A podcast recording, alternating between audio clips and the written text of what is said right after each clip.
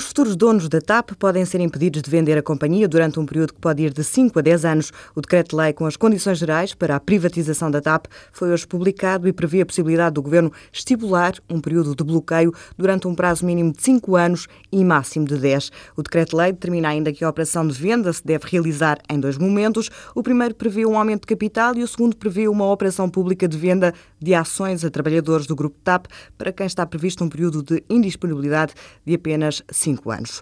O presidente da Câmara do Porto mantém a intenção de privatizar os parquímetros da cidade e parte da empresa Águas do Porto. Rui Rio diz que está em estudo uma forma alternativa de concessionar o estacionamento pago e de encontrar um parceiro na gestão das águas do Porto. À margem de uma cerimónia, o presidente da autarquia fez saber que quer resolver rapidamente a questão dos parquímetros. Em dezembro tinha sido lançado um concurso, mas as duas propostas foram excluídas. Quanto ao estudo para encontrar um parceiro minoritário para gerir a empresa Águas do Porto, Rui Rio admite baixar os valores do primeiro concurso, mas não muito.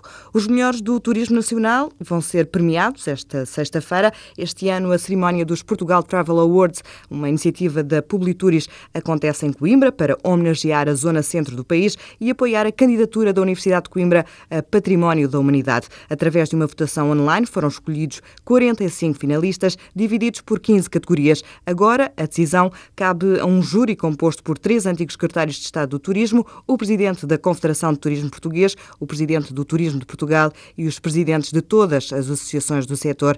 Prémios para o melhor do turismo num ano em que o setor mostrou resiliência. Só no primeiro semestre eh, o, o turismo subiu 5% e os turistas estrangeiros deixaram eh, só no mês de julho mais de mil milhões de euros em Portugal.